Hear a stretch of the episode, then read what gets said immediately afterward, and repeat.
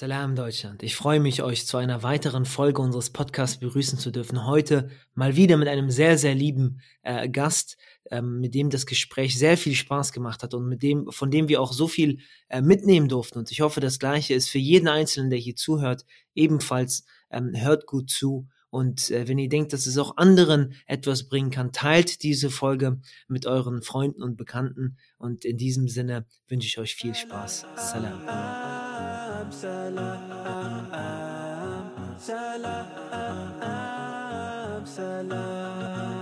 Okay, Bismillah. Äh, wir sind, ich bin immer dazu geneigt zu sagen, wir sind live, aber ist ja erstmal eine Aufnahme. Aber Assalamu alaikum erstmal. Walaikum salam. Ähm, bevor ich überhaupt einleite und vorstelle, wer überhaupt da ist und so weiter und so fort. Normalerweise, wenn jetzt nicht Corona gewesen wäre, ähm, hätten wir es gewünscht, äh, dass man jemanden eingeladen hätte oder auch selber vorbeigeschaut wäre und dann hätte man auf eine Tasse Tee eingeladen. Das heißt, meine Einstiegsfrage ist eigentlich, welche Teesorte hast, hättest du dir ausgesucht? Äh, also ich trinke einen Schwarztee, der Ahmad-Tee heißt, mit Kardamom. Interessant. Warum Ahmad-Tee? Ist das eine spezielle Sorte oder? Ja, das ist eine spezielle Sorte aus Großbritannien. Und ich habe diesen Tee erstmals 1996, als ich in der Islamwissenschaftlichen Akademie gearbeitet hatte, getrunken. Damals äh, die erste Version hat noch intensiver nach Kardamom geschmeckt. Äh, inzwischen mhm. haben sie den Kardamom-Geschmack ein bisschen äh, herausgenommen, aber das ist der Tee, den ich auch in der Familie wir am liebsten trinken. Sehr, sehr schön. Also kann ich auch nur, Kardamom mit Tee ist super. Ich selber offensichtlich immer das grüner Tee mit, äh, mit Kardamom, manchmal auch mit Safran, damit dieser rötliche Touch noch dazu kommt. Aber sehr mhm. schön, okay, cool, cool, sehr schön. Ähm, aber kommen wir direkt zur Vorstellung. Ja, äh, Dr. Ähm, Ali Özgür Özdil ähm, jetzt schon angesprochen, 1996 bereits äh, studiert. Das heißt, eine ganz lange Historie, Kontext. Ich weiß auch, um ehrlich zu sein, gar nicht, wo ich anfangen, wo ich enden soll. Deswegen nehme ich mal nur den ähm, akademischen Verlauf, aber daneben sind ja so viele Sachen, worauf wir auch gleich zu sprechen kommen. Ähm, angefangen ab ähm, 1992 ist das gewesen, glaube ich, ja. äh, in Hamburg ähm, die Islamwissenschaften, Religionswissenschaften und äh, äh, wahrscheinlich auch viel mehr dahinter äh, zu studieren, zwischendurch auch in Damaskus gewesen, äh, im, im Bereich der islamischen Scharia, wie man das so schön sagt, äh, und darüber hinaus noch offensichtlich promoviert. Ähm, in ganz spannenden Themen. Ich glaube, die Masterarbeit war im Kontext äh, Islamunterricht und die aktuelle Debatte drumherum und dann äh, grundsätzlich auch promoviert im äh, Kontext eben äh, Religionspädagogik, ne, im Kontext islamische Theologie, äh, ja. speziell in Europa. Ähm, das ist ganz, ganz spannend und auch ein guter Einstieg zu dem, oder was wir, was ich gerne heute mit dir besprechen würde. Ähm, weil das ja immer so wissenschaftlich oder medial debattiert wird und ich versuche das mal im Rahmen dieses Gespräches für den einfachen Mann, ja, wie ich mich gern bezeichnen würde, ranzuholen und wie das dann tatsächlich real aussehen könnte, weil wir sind ja noch ein Stück weit davon entfernt, wenn ich mich nicht irre. Ähm, und daneben machst du ja aber noch viel, viel mehr. Also das ist ja nur jetzt gerade wirklich eindimensional gerade irgendwas aus, aus dem, ein Auszug aus dem Lebenslauf mitgegeben, aber ist ja Berater, äh, äh, Entertainer, Poetiker, äh, Slammer, wie man das ja so schön sagt, äh, Lehrer offensichtlich auch und äh, bekannt für sehr, sehr schöne und einfühlsame Vorträge. Ich weiß nicht, äh, erstmal habe ich, hab ich einen Teil vergessen, äh, Ali? so, von dem, was ich aufgezählt habe? Äh, naja, ich meine, äh, wie du schon äh, eingangs gesagt hast, äh, wir haben sehr, sehr viele Identitäten. Und äh, natürlich vergisst man immer etwas. Auch ich würde, wenn ich mich selbst vorstelle, glaube ich, sehr viel vergessen. Ja, das stimmt. Alhamdulillah. Aber es ist sehr, sehr schön. Äh, oder, oder schade für den Podcast zumindest, weil ich glaube, ähm, ja, weil man definitiv nicht alles behandeln kann und dementsprechend ja. zwei Sachen herausgepickt. Und ich würde tatsächlich schon mit der Eingangsfrage starten, die äh, mich wirklich interessiert hat, auch als ich das Profil von dir äh, äh durchlaufen durfte. Ähm, und dann habe ich angefangen, ein bisschen mehr darüber nachzudenken. Und zwar, du bist ja Islamlehrer und hast auch sehr viel im Kontext Islamunterricht gemacht, äh, mitkonzipiert. Ähm, und, und für mich ging direkt, als ich das gelesen habe, die erste Frage durch den Kopf, was heißt eigentlich Islamunterricht? Also was bedeutet das in dem Kontext, den du jetzt behandelt hast, oder grundsätzlich auch für dich, wenn dich jetzt jemand fragen würde, Islamunterricht, was ist das genau? Oder was soll das sein vielleicht? Mhm. Also ich habe Islamwissenschaften studiert in den äh, 90er Jahren und habe mich dann thematisch auf äh, islamische Religionspädagogik spezialisiert und äh, habe dann äh, festgestellt, dass bereits seit Anfang der 80er Jahre Muslime, zum Beispiel in Nordrhein-Westfalen, einen islamischen Religionsunterricht gefordert haben. Mhm. Dieser aber nie stattgefunden hat, weil äh, die staatliche Seite immer einen Ansprechpartner haben wollte, einen anerkannten Ansprechpartner als Religionsgemeinschaft. Und ähm, in Österreich zum Beispiel ähm, gibt es diesen Ansprechpartner äh, schon äh, seit längerem und seit 1983 mhm. gibt es dort islamischen Religionsunterricht. Und in Deutschland ist das eben in den meisten Bundesländern nicht der Fall gewesen in den 90er Jahren. Und ähm, ich habe dann darüber meine Magisterarbeit geschrieben. 1999 ist das veröffentlicht äh, worden, ja. mit dem Titel eben Aktuelle Debatten zum Islamunterricht in Deutschland und habe festgestellt, darauf gibt es sehr, sehr viele unterschiedliche Perspektiven, also eine juristische Perspektive, eben die Frage des Ansprechpartners, eine, eine theologische Perspektive, also wie verstehen wir im Kontext des deutschen Staates als Muslime Islamunterricht, was würden wir mhm. gerne unseren mhm. Kindern vermitteln, eine religionspädagogische Perspektive, wie, wie müsste das hier geschehen, weil ja auch hier vom Bundesland zu Bundesland die Regelungen sehr, sehr unterschiedlich sind. Äh, wie sehen das die Elternverbände, die Lehrerverbände, die islamischen Organisationen selbst und auch natürlich auch eine politische Dimension. Welche Parteien sind dafür, welche Parteien sind dagegen? Mhm.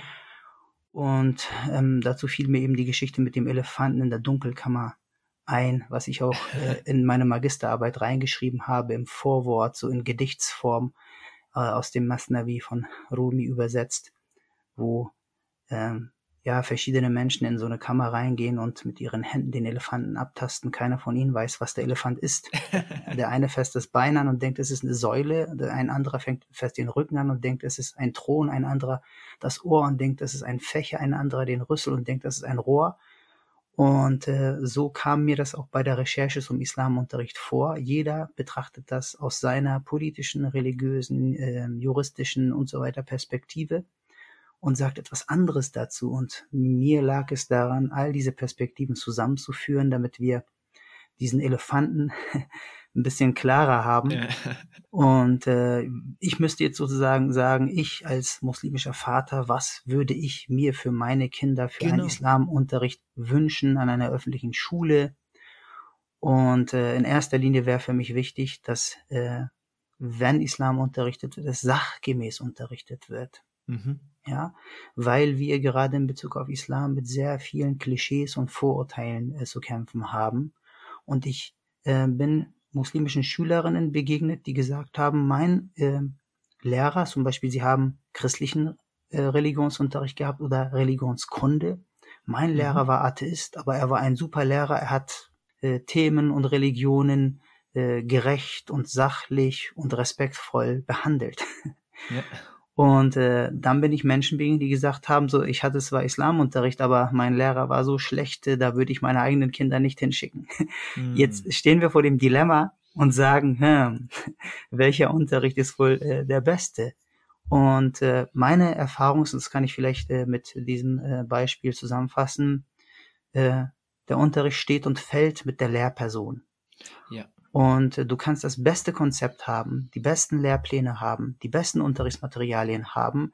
Wenn du aber einen schlechten Lehrer hast, hast du einen schlechten Unterricht. Du kannst ein schlechtes Konzept, schlechte Unterrichtsmaterialien haben, einen schlechten Lehrplan haben, hast du einen guten Lehrer, hast du einen guten Unterricht. Und deswegen muss man, glaube ich, als Eltern immer wieder äh, auf die LehrerInnen schauen und sagen, hm, äh, tut diese Person meinem Kind gut ja. oder nicht, melde ich mein Kind ab oder lasse ich mein Kind im Religionsunterricht. Das finde ich so, ein super Übergang, weil das, was mir dann durch den Kopf gegangen ist, war grundsätzlich die Frage, das, was man als jetzt Vater, wie du das formuliert hast, möchte, dass es seinem Kind beigebracht wird oder grundsätzlich auch ist, ist der Unterricht oder die Unterrichtsformen, die wir allgemein in Deutschland haben, die ja aus eigenen Erfahrungen sehr oft äh, höre ich das, oder es ist der seltene Fall, dass man sagt, man hat wirklich einen guten Lehrer, einen guten Pädagogen, wo der Unterricht dann Spaß macht, wo man dann die, sage ich mal, frechsten Schulkinder hört und sagt, okay, bei dem Lehrer höre ich dann gerne zu und mach mit und co. Mhm. Ob dann äh, dieser Islamunterricht oder dieser Geist, den man damit vermitteln möchte, ob das überhaupt im Schulkontext passt oder nicht? Oder ähm, mhm. äh, geht es da verloren? Weil ich habe eine Sache oder einen Gedankengang, den, den ich dann dazu hatte, war, äh, oder anders gesagt, früher war das ja so, äh, da hatte nicht jeder Zugang zur Bildung, weil es entweder zu teuer war oder es waren keine Lehrer vor Ort. Ne? Es war ja keine Schulpflicht in dem Sinne, wie, wie, wie es die heute ja. gibt und auch ja. guterweise natürlich gibt, weil man jedem diesen Zugang äh, ermöglichen möchte. Ja. Aber gleichzeitig, äh, wahrscheinlich auch im Zuge der ja, irgendwie Industrialisierung und Massenabfertigung und ne, alle sollen dann Zugang dafür haben. Nimmt zwar die Quantität zu, aber offensichtlich, was die Pädagogik angeht, ich kenne sie auch selber aus meiner eigenen Schullaufbahn, die Qualität nimmt dann ab, sodass die Schule ja nicht mehr Schule in dem Sinne ist, sondern irgendwie Hauptsache, man macht ein gutes Abitur, einen guten Abschluss oder andere Punkte. Aber ob man dann so viel mitnimmt fürs Leben, ist eine andere Frage. Und jetzt ist die Frage, oder für mich jetzt auch an dich, der Islam ist ja etwas, was allgegenwärtig dann im Leben ist. Ja nicht irgendwie, wo man dann eine Note schreibt und dann hat man ein Papier und das war's, sondern da, da soll man ja was rausziehen können und sich selber auch ein Stück weit damit formen. Hm, passt das in diesen aktuell, also so wie in Deutschland aktuell Schule läuft, passt das überhaupt da rein? Kann das da reinpassen? Also ich glaube, ähm, viele machen den Fehler, dass sie äh, den Unterricht in der Schule mit sehr vielen Erwartungen überfrachten. Wir können nicht von einem äh, Religionsunterricht, ob das jetzt ein christlicher oder ein islamischer Religionsunterricht äh, ist, der einmal in der Woche für eine Stunde äh, stattfindet, wir können nicht von diesem Unterricht erwarten, unseren Kindern alles zu geben, was sie für das Diesseits und Jenseits brauchen. Das heißt, die Schule ist nur ein Lernort unter vielen Lernorten. Der wichtigste Lernort ist äh, das Zuhause, die Familie. Mhm. Und ähm, im Grunde ist es so, es gehört zu den Aufgaben der Eltern, ihre Kinder äh, religiös zu bilden, ihnen das Beten beizubringen, das Fasten beizubringen, den Koran beizubringen und so weiter. So. Und ähm, du äh, hast das eben angesprochen, früher, Mittelalter, äh, war es auch im christlichen Kontext so, dass der Unterricht, die religiöse Bildung in der Kirche stattgefunden hat. Es gab keine öffentlichen Schulen. Die meisten Menschen waren Analphabeten. Und äh, erst nachdem äh, es dann im Zuge der Säkularisierung auch öffentliche Schulen gegeben hat, äh, gab es dann mehrere Lernorte, eben nicht nur die Familie und die Kirche, sondern eben auch die öffentliche Schule. Und äh, es gibt aber nicht nur diese drei Lernorte, auch für uns Muslime. Es gibt die Familie, es gibt die Moschee, es gibt die Schule und dann gibt es noch äh, den großen Bereich der Freizeit, also äh, Freunde ja. zum Beispiel, Medien, was uns sonst noch so die Gesellschaft äh, alles prägt. Deswegen würde ich immer von mehreren verschiedenen Lernorten sprechen und optimal wäre die Erziehung und die Bildung, wenn sich diese Lernorte ergänzen würden. Das heißt, wenn das Elternhaus genau weiß, was in der Moschee unterrichtet wird, was in der Schule unterrichtet wird und umgekehrt die Schule weiß, was in der Moschee unterrichtet wird, was zu Hause unterrichtet wird und auch die Moschee weiß, was in der Schule und zu Hause unterrichtet wird. Wenn diese drei Lernorte zusammenkämen, wir haben das in Hamburg mal gemacht mit dem Pädagogisch-Theologischen Institut zusammen, äh, wir waren mit den Imamen und den Religionslehrerinnen in Hamburg in einer Kirche, haben geguckt, was ist Kirchenpädagogik. Dann sind wir äh, in eine Moschee gegangen, haben geguckt, was ist Moscheepädagogik. Da waren sozusagen christliche Religionslehrerinnen aus der öffentlichen Schule und dann Kirchenpädagogen in der Moschee. Und dann sind wir in die öffentliche Schule gegangen mit den Imamen und den Pastorinnen und haben mhm. geguckt, was ist Religionsunterricht, so dass jeder eigentlich weiß, was der andere unterrichtet und man sich überlegt, hm, wäre es nicht toll, wenn man da kooperieren würde, wenn man sich ja. gegenseitig sinnvoll ergänzen würde. Das ist natürlich eine Traumvorstellung, das ähm, kaum zu organisieren wäre. Äh, aber äh, dann wüsste man eigentlich, und ich bin ja einer, der in verschiedenen Milieus unterwegs ist, der sowohl in der Kirche ist als auch in der Moschee ist, mit Pastoren, mit Imamen Kontakt hat oder eben auch mit Religionslehrerinnen. Ich mache seit 1997 Fortbildung für Religionslehrerinnen, mhm. so dass ich alle drei Lernorte kenne und dann in einer Fortbildung zum Beispiel alle drei Lernorte mit ihren Inhalten, mit ihren Methoden, mit ihren Zielen, mit den Kompetenzen, die gefördert werden könnten und müssten, vorstellen kann, so dass man äh, eine ungefähre äh, Vorstellung davon hat, wie religiöse Bildung äh, insgesamt aussehen sollte und nicht nur im, im Unterricht in der Schule. Ich finde ich find das äh, extrem spannend, weil äh, das zeigt, oder anders gesagt, ich, wenn, wenn man das jetzt mal die andere Seite zeigt, außerhalb der Traumwelt, ja, die du jetzt vorgestellt hast, ist genau das eben äh, sehr selten, aber wenn man den Fall hat, dann hat man irgendwie was in der Schule. Dann äh, gibt es den Fall, wo Kinder eben dann äh, neben der Schule in die andere Schule, ja, Wochenends in die Moschee oder sonst was gedrängt mhm. werden, um dort was zu lernen. Man hat dann noch die häusliche Erziehung und dann kommen so viele andere Punkte äh, dazu, ja, wie, wie Freunde und Umfeld. Und ich finde gerade auch in Zeit der Digitalisierung, wo wir sehr viele ja, wie, wie man das auch immer dann nennen möchte, aber ein, ein Gewächs hat von verschiedenen Angeboten, auch islamischen Angeboten und Videos und Kanälen und Social Media Seiten und alles, was da so ist, wo auch nochmal eben diese Bildung oder Weiterbildung oder Meinungsbildung stattfindet. Ähm, ich, ich glaube, ich, ich weiß nicht, in, inwiefern das auch äh, von dir schon mal abgehandelt wurde oder auch in der Zukunft, äh, denke ich mal, dass jedes, all das sind ja so Medien, ne? also ein Medium, was dann für einen bestimmten, für ein bestimmtes Thema oder bestimmtes Feld oder eine bestimmte Aktion sich eignet und für andere Sachen eben gar nicht eignet. Ja, in der Schule äh, offensichtlich, ich weiß nicht, da hm, glaube ich nicht, dass man jetzt anfängt, äh, praktisch ähm, die Gebetsstellung äh, oder sowas äh, ja zu, beizubringen, das eher dann eher sachlicher und vielleicht auch historisch und so weiter und so fort. Ja. Und dann eher in der Moschee oder zu Hause genau. dann andere Aspekte.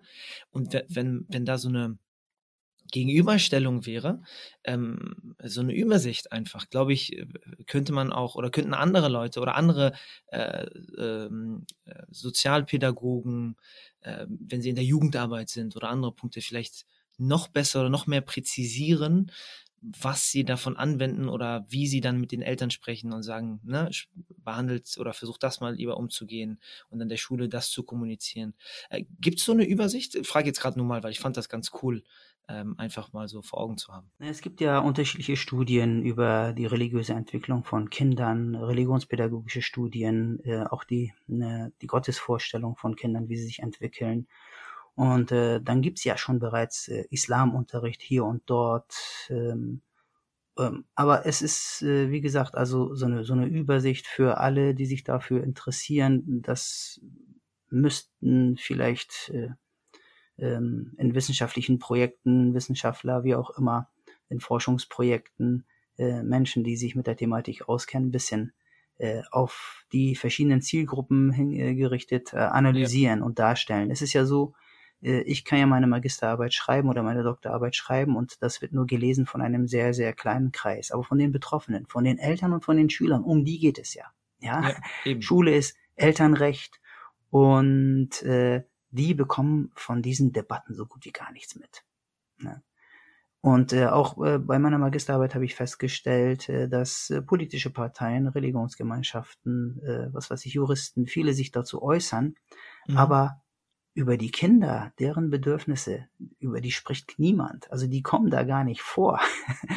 Wo ich dann sage, es geht doch eigentlich um die Kinder und nicht um, um äh, die äh, Position von A, B oder C. Mhm. Die werden außen vor gelassen. Und deswegen jeder, äh, spricht jeder mal von seinen eigenen Interessen, wie er es dann am liebsten hätte und nicht, was für die Kinder das Beste wäre. Und, äh, und das weiß man eben nur, wenn man sich mit äh, religionspädagogischer Literatur auseinandersetzt, äh, wie sich Kinder entwickeln. Zum Beispiel ist es so, ich gebe ein simples Beispiel. In der Moschee bekommen die Kinder so ein Heft in die Hand, wo Alif Ba draufsteht, wo die arabischen Konsonanten sind. Und sie lernen dann diese Konsonanten auswendig und dann lernen ja. sie einzelne äh, äh, Vokabeln auswendig, dann Koranverse, dann Koransuren und so weiter. Und das machen sie teilweise fünf, sechs, sieben, acht, neun, zehn Jahre. Und ähm, äh, wir wissen aber, dass jeder Mensch sich anders entwickelt. Nämlich das Erste, was wir machen, ist das Verstehen. Ein kleines Baby fängt an zu verstehen, ohne sprechen zu können. Yep. Das Zweite ist, dass wir dann anfangen zu sprechen. Das Dritte ist, wenn man dann in die Schule kommt, dass wir anfangen zu lesen. Und das Vierte ist, dass wir dann erst anfangen zu schreiben. Also mhm. wir lesen dann oder umgekehrt, wir schreiben erst die Buchstaben und dann lesen wir. Ja. So rum. Ähm, in, in, in dem klassischen Moscheeunterricht äh, hierzulande ist es aber so, dass die Kinder erst das Lesen lernen, also den vierten Schritt vor dem ersten, zweiten, dritten Schritt. Und meine Empfehlung ist es, jede Moschee, ob das nun eine türkische, bosnische, albanische, wie auch immer, ähm, afghanische Moschee sein sollte, äh, sollte erst einmal, bevor man den Kindern zum Beispiel das Koran lesen beibringt, erstmal so einen Arabisch-Intensivkurs machen. Die ersten drei Monate mit einem Arabisch-Lehrer, dass die Kinder äh, die Sprache des Korans, die Sprache des Propheten sallam, äh, einigermaßen verinnerlichen. Und also zum, zumindest die, sich mit den Lauten auseinandersetzen, wie ein kleines Baby erst einmal hört, ja, wie andere um es herum sprechen. Und dann selber sprechen, also auf Assalamu alaikum, wa alaikum salam antworten können, ja. Und, äh, und dann im, im nächsten Schritt dann schreiben. Da würde ich empfehlen, da kommt einer, der sich ein bisschen mit Kalligrafie auskennt und schreibt mit den Kindern, dass sie ein Gefühl bekommen für die Schrift. Nicht nur für die Sprache und Grammatik, sondern auch für die Schrift. So. Mhm. Und im nächsten Schritt können sie dann das Lesen lernen und dann verstehen sie auch einigermaßen, was sie, was sie lesen. Ja. Und, und das sind alles äh, pädagogische Fähigkeiten und Fertigkeiten, die, die man in der Moschee fördern kann. Und teilweise sind die Kinder, wie gesagt, meine waren sechs, sieben Jahre in der Moschee, sehr, sehr viele Jahre. Und dann kann man sich ein paar Wochen, ein paar Monate die Mühe machen, auch die anderen Fähigkeiten äh, zu vermitteln, statt nur das Lesen der Konsonanten. Genau, genau dieser Punkt, das ist jetzt quasi ein Auszug, glaube ich, von einer, von einer großen äh, Familie. Und äh, ne, auf, auf der einen Seite hat man diesen, äh, wie du es gesagt hast, wissenschaftlichen und teilweise auch aus Eigeninteresse, die eigen, aus Eigeninteresse geführte Debatte im Hintergrund, ja, und äh, eigentlich steht am Ende des Tages ganz zentriert oder sollte das Kind im Vordergrund stehen und was am besten für das Kind ist. Äh, und, und diese Übersetzungsleistung in Anführungszeichen, also diese Brücke oder diese Übersicht, selbst, selbst wenn es nur diese kleinen äh, Tipps sind, ne? Ich meine, der Mensch, der nimmt ja nicht viel auf heutzutage. Es sind Top 5 Tipps und mehr macht es dann ja nicht mit beim, beim Alltagsmenschen.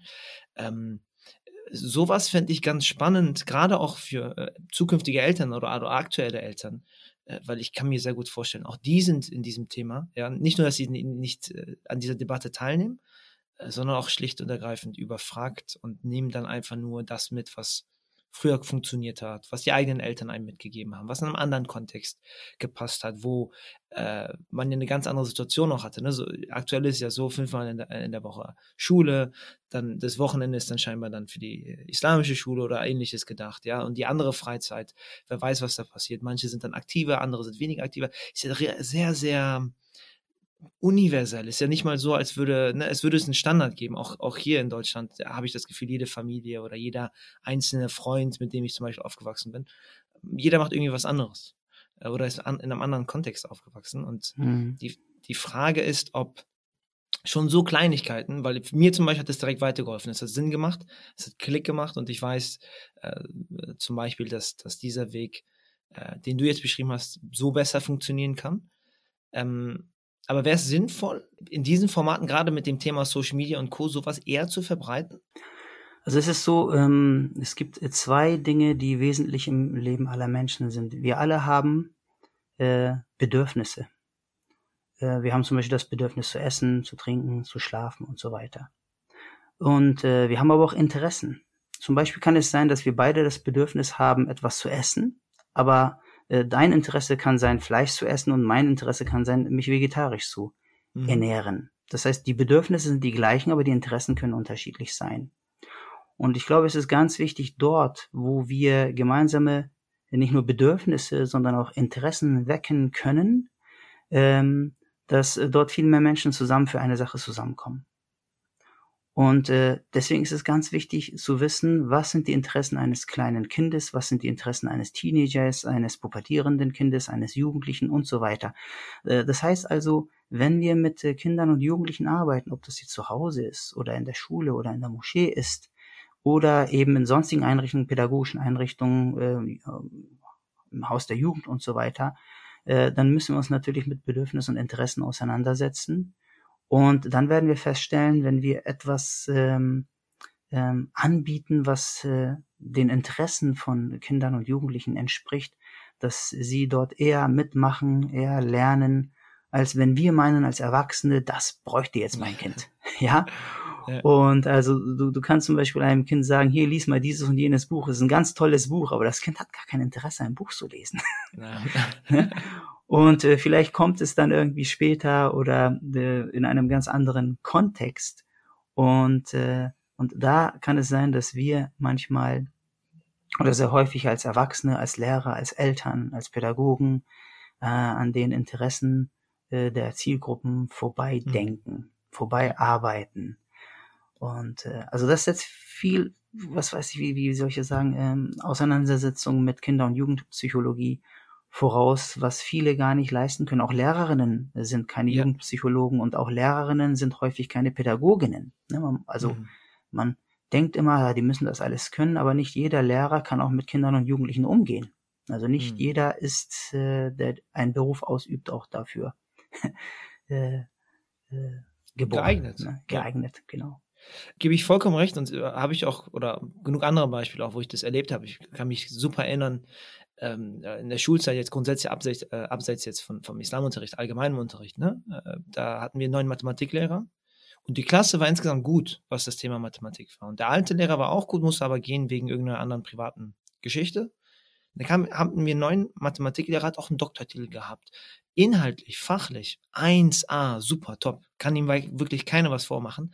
Aber die Durchschnittsnote der Klasse ist um zwei Noten runtergefallen. Mhm. Einfach nur, nicht weil wir es nicht verstanden haben, weil seine Methodik nach der dritten Woche ähm, war die Klasse gegen den Lehrer-Szenario, ja. Ähm, und das auch Leute, die teilweise die Mathematik, also das Interesse für die Mathematik äh, hatten und das Fach auch irgendwo geliebt haben und so weiter und so fort. Ähm, und es macht die schon Lust daran sehr, verloren sehr, haben, ja. Genau, richtig. Und das ist, ja. wie du gesagt hast, ne, ist, hat man ein super Konzept oder ein Fach oder das Interesse, was Spaß macht, aber der Lehrer spielt nicht mit, dann bringt es einem auch nicht. Und da ist jetzt mir eine Sache eingefallen, wo du mich vielleicht oder wo ich eine, eine Frage hatte, äh, die, ne, dieses äh, den Menschen oder das Kind im Zentrum stellen und nach seinen Bedürfnissen quasi sich durchzunavigieren, ob das nicht auch der prophetische Ansatz ist letztendlich, der wenn Menschen zu ihm gekommen sind, ja, Gefährten oder Co. und Sachen gefragt haben, er ihnen speziell Ratschläge gegeben hat und nicht einfach über einen Kamm geschert gesagt hat, man muss das machen, man muss das machen, sondern wenn ich so auch kürzere Überlieferungen oder sowas lese vom Propheten, mhm dann wirkt es mir so, als wäre es so, er hat sich die Zeit genommen, den Kontext zu verstehen, ja, was diese Person auch ausmacht und dann den Ratschlag gegeben, wenn es heißt, du musst geduldiger sein oder ähm, ähm, was auch immer dann da einfällt. Ist das, ist das jetzt eine, äh, hast du da vielleicht konkretes Beispiel aus, ja. aus dem Leben des Propheten a.s.? Ja. Also äh, der, äh, der Begriff, den du eben genannt hast, war ja der Kontext. Eigentlich müssten wir mit einer Zeitmaschine äh, zurückreisen und äh, schauen, was waren die religiösen, die kulturellen, die historischen, die gesellschaftlichen, die politischen Umstände, in denen der Prophet sallallahu alaihi wasallam und seine Gefährten gelebt haben. Ja. Das heißt, wir sehen manche Dinge nicht im kulturellen Kontext, nicht im politischen Kontext, nicht im historischen Kontext, nicht im mhm. gesellschaftlichen Kontext, nicht im sozialen Kontext. Also wir lesen ein Hadith zum Beispiel und äh, versuchen das manchmal auf heute äh, zu übertragen, ohne uns die Frage zu stellen, wie du eben bei dem Beispiel schön gegeben hast, hat der Prophet vielleicht einer ganz das bestimmten so. Person, ja, mit einem ganz bestimmten Hintergrund, in einem ganz bestimmten Kontext eine Empfehlung gegeben, die eigentlich für dich und für mich gar nicht gelten müssen. Mhm. Ja, also ganz spezifisch. Ich habe mal ähm, Vortrag gehalten, die Erziehungsmethoden des Propheten, sallallahu alaihi wasallam, äh, beziehungsweise ich habe auch einen Text äh, dazu. Äh, ich habe ein äh, E-Book, das heißt äh, die Dawa-Methode des Propheten sallam, ja, und anderer Propheten und darin ist auch ein Kapitel enthalten über seine Erziehungsmethoden und da gebe ich von ganz vielen unterschiedlichen Erziehungsmethoden gerade mal zwölf Beispiele. Mhm. Ja. Und äh, ein Beispiel davon ist eben auch, äh, dass er äh, einer ganz bestimmten Person situationsbedingt äh, eine Empfehlung gibt oder eine Antwort gibt, äh, die eben nicht äh, allgemein, sondern spezifisch zu verstehen ist. Äh, ein berühmtes Beispiel ist zum Beispiel ein Jibril-Hadith, wo Gabriel in Menschengestalt zu ihm kommt und ihm äh, die Frage stellt, was ist Islam, was ist Iman und äh, dann will er noch wissen, wann ist die Stunde des Weltuntergangs. Und dann sagt mhm. der Prophet sallam, darüber weiß der, der gefragt wurde, genauso wenig wie der, der gefragt hat. Als ein anderer Mann ihm fragt, wann geht die Welt unter, sagt der Prophet zu ihm, was hast du dafür vorbereitet? Also er gibt ihm eine ganz andere Antwort. Und, und der sagt, die Liebe zu Allah und zu seinem Gesandten. Ja. Und äh, also das ist jetzt ein Beispiel, äh, was mir einfällt. Äh, oder es gibt Beispiele, wo Fischer zu ihm sagen, wir gehen fischen, wir haben Trinkwasser bei uns und wir waschen uns damit äh, rituell, aber dann haben wir weniger zu trinken mhm. und äh, können wir uns auch mit Salzwasser, also mit Meerwasser waschen. Und der Prophet sagt, ja. Und alles, was ihr daraus fischt, ist äh, rein, sagt er. Also mhm. er antwortet auf der einen Seite auf die Frage, auf der anderen Seite gibt er ihnen eine zusätzliche Information, die in der Frage gar nicht enthalten ist. Yeah.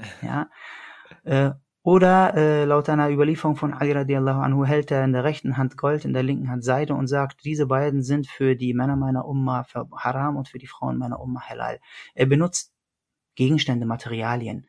Äh, mhm. oder äh, er arbeitet mit Mimik und Gestik. Ein berühmtes Beispiel ist der, der für einen Weisen sorgt, wird im Jenseits mit mir so sein, wo er dann seinen ah, Zeigefinger und einen Mittelfinger spreizt, ja.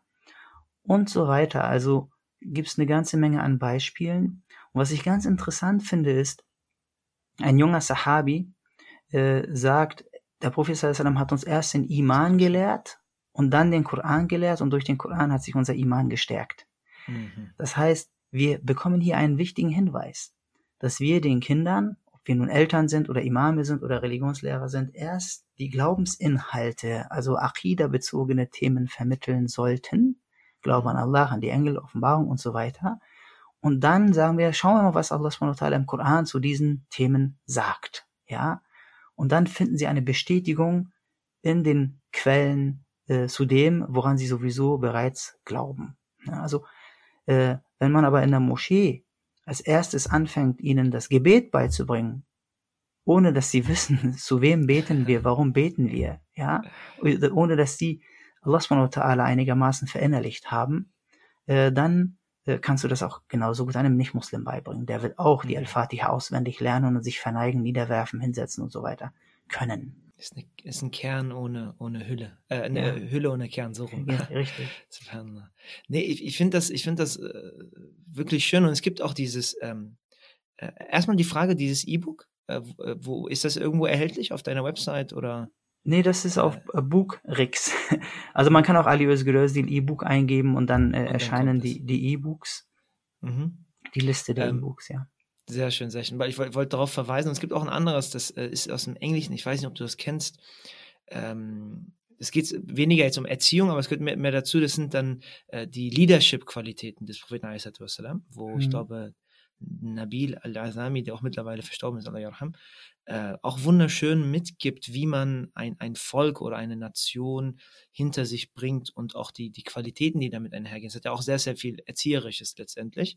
Mhm. Und ich finde es so wunderschön, wenn man sich allein nur mit dem Propheten äh, befasst, dann merkt man, wie, also in all dem, was er tut, wie sehr er wünscht, dass der Gegenüber oder die Gegenüber erfolgreich ist. Also ihm geht es gar nicht darum, dass diese Person zwangsweise ihm folgt, Ne, das, das ist ja nicht, also als wäre das dieses, ne, was ich auch manchmal dann sehe bei Lehrern oder anderen nicht so guten Pädagogen, das, oder, oder wie du das gesagt hast in der Debatte zum Islamunterricht, jemand möchte einfach nur seine Meinung kundgeben und hoffen, dass danach gefolgt wird und Co., unabhängig davon, was tut eigentlich dem Kind gut.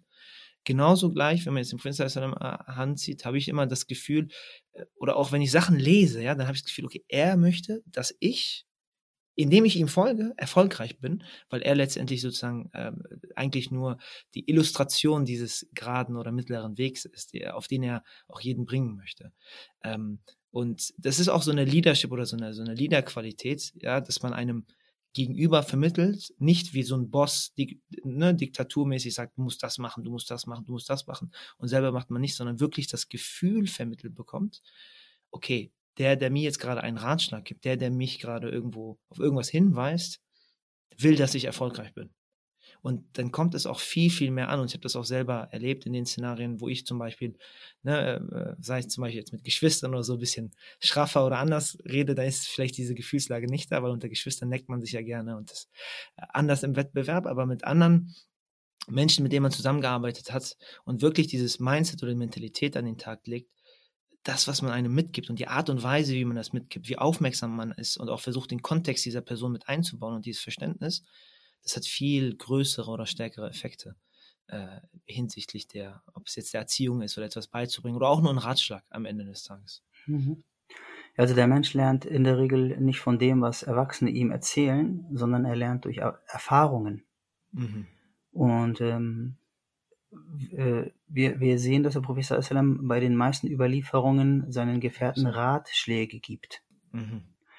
Und äh, wir werden kaum eine Überlieferung finden, wo er mit jemandem, ob er jetzt nun Muslim oder nicht Muslim ist, äh, stundenlang diskutiert. Also schauen wir uns die gesamten Überlieferungen an, äh, dann finden wir nicht so, dann hat er gesagt und dann hat er darauf geantwortet, dann hat er gesagt, aber und dann hat er das Beispiel gegeben und so weiter, wie wir das jetzt in unseren Diskussionen kennen. Ne? Mhm Es gibt eine schöne Überlieferung von Jafar al-Sadiq. Äh, er soll gesagt haben, die früheren äh, lernten zu schweigen, ihr aber lernt zu reden. also wir, wir bringen sozusagen, äh, du musst gut argumentieren, du musst einen guten Vortrag halten, du musst gute Beweise haben und so weiter. Ne? Äh, aber äh, manchmal ist es auch besser zu schweigen und zuzuhören. Mhm. Das hängt eben viel von der Vorbildfunktion ab. Also du hast das Beispiel Leadership genommen. Das Wort Imam heißt ja nicht nur Führer, das heißt auch Vorbild. Ja, wir haben das ja in Bezug auf Ibrahim a.s. im Koran. Und äh, alle Propheten sind natürlich auch Vorbilder. Und äh, in, in einer Überlieferung ist es auch so, dass Prophet Sallam zum Beispiel seinen Gefährten mitteilt, ja, ich pflege täglich hundertmal Astaghfirullah zu sagen. Und wenn er selber nicht Astaghfirullah sagen würde, hundertmal am Tag, ja, äh, wie soll er dann ein Vorbild für seine, für seine Gefährten sein? Genau. Das andere Beispiel ist das mit dem Gebet, ja, dass er betet und die sagen, du kommst doch sowieso ins Paradies, so. Da sagt er, soll ich nicht einer der Dankbaren sein? Weil Sehr es gibt ja auch Menschen, die dann sagen, ja, mein Herz ist rein und Allah ist ja sowieso der Barmherzige und er wird mir sowieso vergeben, also brauche ich nicht so beten, wo ich dann sage, bist du schlauer als der Prophet, also warum, warum hat er dann gebetet? Ja? Und das ist ein Ausdruck von Dankbarkeit. Und da sehen wir, bevor er seinen Gefährten etwas anbefohlen hat, hat er es selbst getan. Ja? Und das ist das Beispiel eines Vorbildes. Also deswegen muss man auch Eltern immer sagen, wenn du deinem Kind sagst, äh, lies Bücher, und du selber liest keine Bücher. Wenn du deinem Kind sagst, pack dein Handy weg, aber du packst selber dein Handy nicht weg, dann ist das ein Widerspruch in sich. Mhm. Und, und diesen Widerspruch finden wir beim Propheten sallam nicht.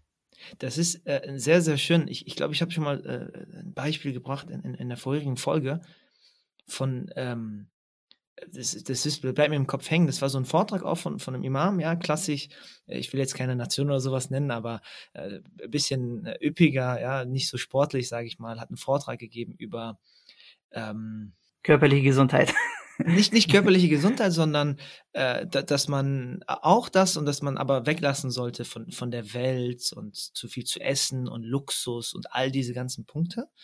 Äh, und dann habe ich einen frechen Kommentar gehört, aber dann äh, nachvollziehbaren Kommentar von einem ähm, Jugendlichen neben mir und sagt, ist es einfach darüber zu sprechen, vom Luxus abzulassen, wenn man selber nie Luxus hatte oder, oder so viel Geld oder sonst was hatte. Und das sind so Jugendliche, die halt so, so Rapper oder sonst was als Vorbilder nehmen, ja, ja die dann halt mit dem Geld ja. und sonst herumprollen und äh, sich dann eher sowas als Vorbild nehmen und die Authentizität dahinter oder dieses äh, Authentische dahinter vermissen eben. Und ich glaube, das ist extrem wichtig, ne?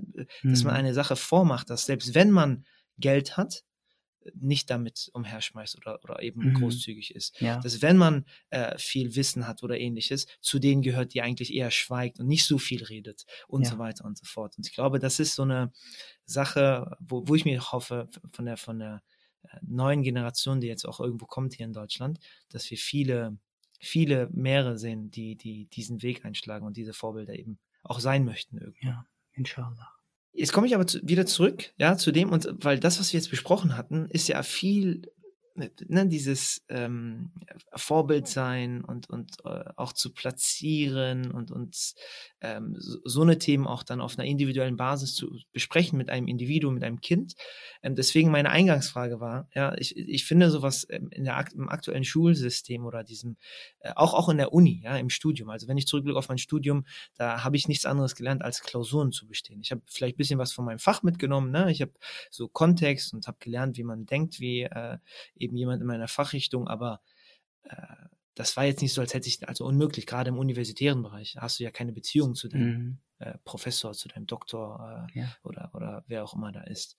Äh, und dementsprechend für eine, äh, oder deine Einschätzung einfach, ne, für eine intensivere oder, oder um, um den Geist dieser Religion ja zu verstehen auch irgendwo, äh, ist die Schule ähm, oder auch die Universität der Ort dafür oder also wie du eingangs gesagt hast, nein, das ist nur kann nur einen kleinen Beitrag dazu leisten. Also man kann das bestätigen. Wir haben das vorhin mit dem Beispiel des Lehrers gehabt. Der Lehrer, äh, den du am meisten magst, dessen Unterricht magst du auch am meisten. Und selbst wenn man dich nach 30 Jahren fragt, ne, wie, äh, was du am meisten mochtest, erinnerst du dich an bestimmte Lehrer, die du besonders mochtest und an bestimmte Lehrer, die du überhaupt nicht mochtest.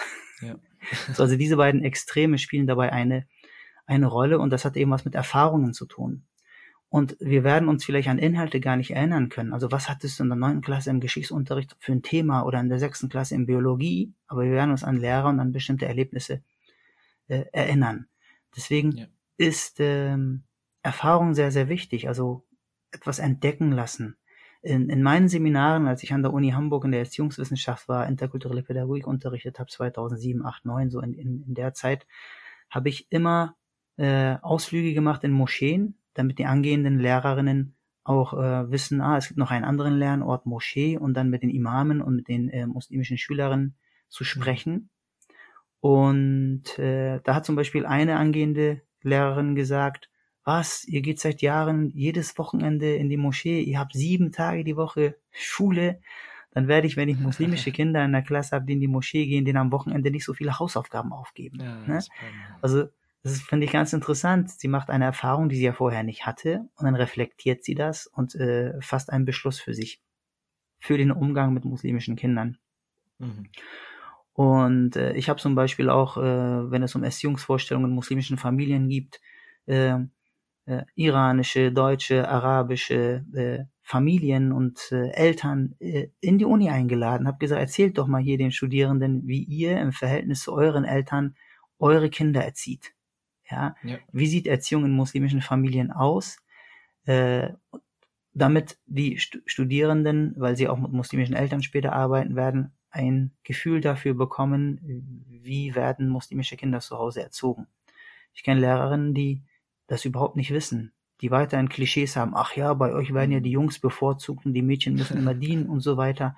Zu Hause haben ja die Jungs das Sagen und die Mädchen nicht und und, ne, wo ich dann sage so, hallo, das hat mit der Realität wenig zu tun, aber das sind so ja. Klischees, die überleben. Ähm, dann sieht man, wie wenig Wissen vorhanden ist äh, über, über die Kultur, die Familie des anderen. Und wenn man zusammenkommt, wenn man in die Moschee geht, sich mit Muslimen trifft, mit ihnen redet, äh, dann gewinnt man einen ganz anderen Eindruck, als wenn man immer an der Moschee vorbeiläuft. Ich habe mal bei einer Lehrerfortbildung Folgendes gemacht. Wir wollten die Fortbildung in der Moschee machen. Viele Moscheen sind ja von außen nicht sichtbar. Man geht an ihnen vorbei und man sieht nur den Gemüseladen. Und äh, ich bin erstmal mit der Lehrergruppe an der Moschee vorbeigelaufen.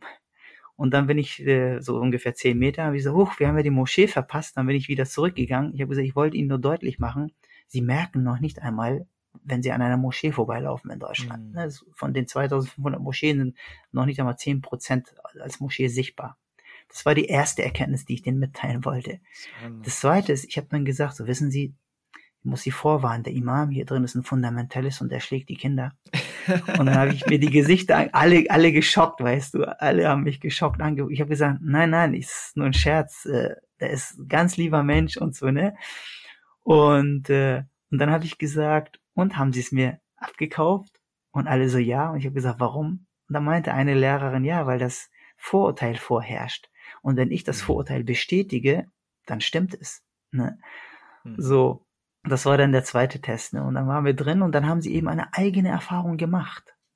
Und das ist der Unterschied zwischen jemand erzählt mir etwas und ich gehe rein und lerne den Imam kennen und bin in dem Raum drin und gewinne einen eigenen Eindruck. Und davon brauchen wir mehr. Definitiv. Im privatwirtschaftlichen Sektor gibt es aktuell auch so einen Trend, ne? der nennt sich äh, Design Thinking, dass man alle Lösungen nutzerorientiert oder nutzerzentriert machen möchte und mhm. alles entsprechend eben designt und nicht dieses vorher kommen irgendwelche schlauen Menschen, die haben irgendwelche Lösungen, die sagen, das ist die Lösung, die sie brauchen, aber eigentlich braucht dieses Unternehmen oder diese Kunde diese Lösung gar nicht und die kriegt nur irgendwie irgendeinen Marketing-Quark verkauft. Mhm. Äh, aber es ist genau dieser Punkt man findet nicht heraus oder man kennt beide Parteien nicht. Selbst wenn das noch nicht mal äh, darauf hinauslaufen sollte, dass man äh, in größter Liebe miteinander irgendwie dann harmoniert oder so, sondern einfach nur um zu wissen, ah, okay, eigentlich ist es so und diese Partei oder diese Seite lebt tatsächlich so oder das ist das, was ähm, eigentlich vorherrscht im, im, im, im Vergleich zu das, was man halt in seinen eigenen Vorstellungen oder Klischees oder sonst was hat.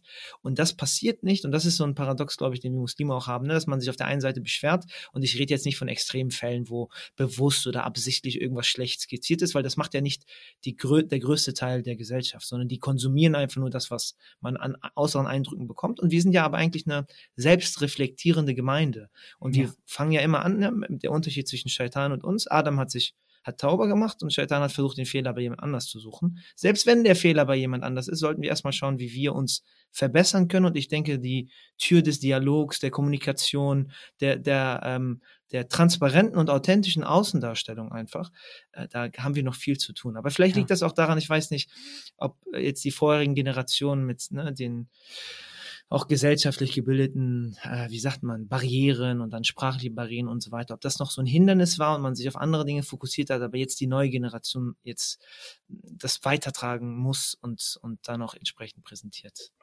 Ja, also ich, ich glaube, da, da gibt es keine monokausale Erklärung für.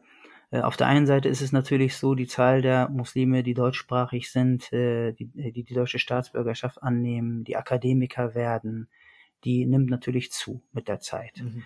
Ja. Und äh, das äh, bringt natürlich Vorteile mit sich, was die erste Generation nicht hatte, unsere Elterngeneration, die die Sprache nicht äh, kannten und so ein monotones Leben zwischen Arbeitsplatz und Zuhause hatten. Ja. Auf der anderen Seite ist es äh, natürlich auch so, dass wir keine Garantie haben, dass in 100 Jahren, weil die Muslime dann schon in der, was weiß ich, zwölften Generation hier leben, äh, alle über den Islam und die Muslime Bescheid wissen werden. Hm. Äh, wir waren mal in der Synagoge beziehungsweise zu Hause bei einem Rabbiner, dem früheren äh, Rabbiner von Hamburg und Schleswig-Holstein, der vorher auch zweimal in der Moschee gewesen ist und uns dann eingeladen hat. Und er meinte, machen Sie sich bloß keine falschen Hoffnungen. Uns gibt es hier schon seit dem 16. Jahrhundert oder seit dem 14., also auf jeden Fall sehr lange. Gehen Sie mhm. aber raus und fragen Sie den Otto Normalverbraucher, was er über das Judentum weiß. Entweder, entweder weiß er gar nichts oder es sind die Klischees wie vor 100 oder vor 1000 Jahren. Es kommt nicht darauf an, hat er gesagt, wie lange sie hier leben, sondern wie über sie berichtet wird. Ja. Ähm, also es kann durchaus sein, dass wir jetzt eine deutschsprachige akademische, eine muslimische Community immer stärker haben, aber dass trotzdem äh, der Hass zunimmt. Mhm. Äh, weil eben durch andere Entwicklungen in anderen Ländern wir auch hier zur Rechenschaft gezogen werden, obwohl wir damit nichts zu tun haben. Ne? Sehr, sehr spannend. Und äh, also das, das ist nochmal äh, etwas, wo wir überlegen sollten, nicht nur uns persönlich zu bilden, sondern auch, wie können wir unser Umfeld besser erreichen, äh, damit unser Umfeld äh, sich nicht so leicht äh, beeinflussen und äh, manipulieren lässt durch Negativberichte, einseitige Berichte zum Beispiel. Hm. Das ist ähm, sehr, sehr spannend und ich würde eigentlich auch äh, am liebsten gerne mit dem Thema weitermachen, aber ich würde jetzt so langsam den Schwenker ansetzen zu, zu, einem, zu einer zweiten Thematik. Salam, salam, salam.